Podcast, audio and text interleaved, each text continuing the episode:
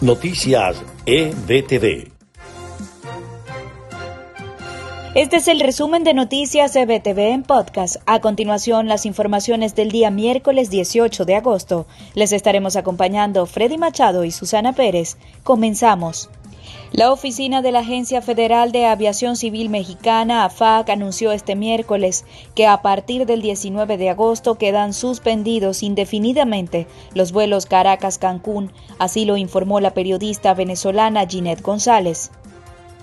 Trabajadores del sector salud del estado Táchira rechazaron que el régimen de Maduro los haya incluido en el sistema Patria sin consultarlo. Aseguran que ahora deben de esperar hasta 72 horas a que el salario de 2 dólares y medio mensuales se les haga efectivo.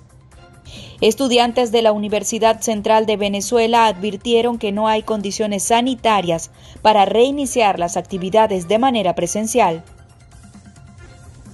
Trabajadores y pensionados del Ministerio de Ecosocialismo protestaron en Caracas exigiendo sueldos dignos y una jubilación justa, pues los manifestantes aseguraron que el pago de las instituciones públicas son salarios de hambre.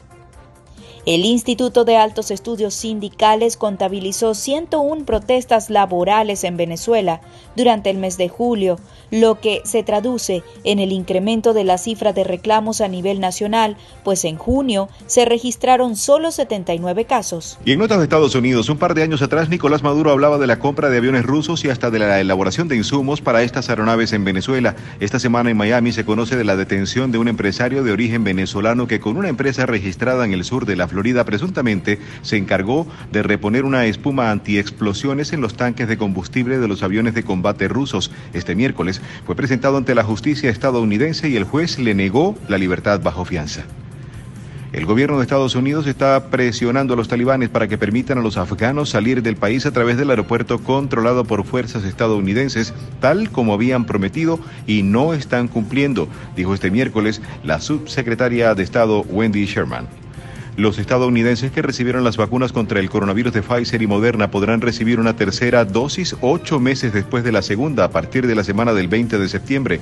Lo anunciaron el miércoles autoridades sanitarias señalando que la eficacia de la inyección disminuye con el tiempo. En Tampa, en el centro de Florida, más de 5.000 estudiantes iniciaron cuarentena en sus hogares tras empezar clases presenciales y resultar infectados con COVID-19. Expertos en educación compartieron su preocupación ante la posibilidad de que este escenario se repita en otras jurisdicciones. Este fue el resumen podcast de EBTV Noticias, narrado por Susana Pérez y Freddy Machado. Les invitamos a mantenerse actualizados con las últimas informaciones de Venezuela, Estados Unidos y el mundo a través de nuestra página www.ebtv.online. Hasta la próxima.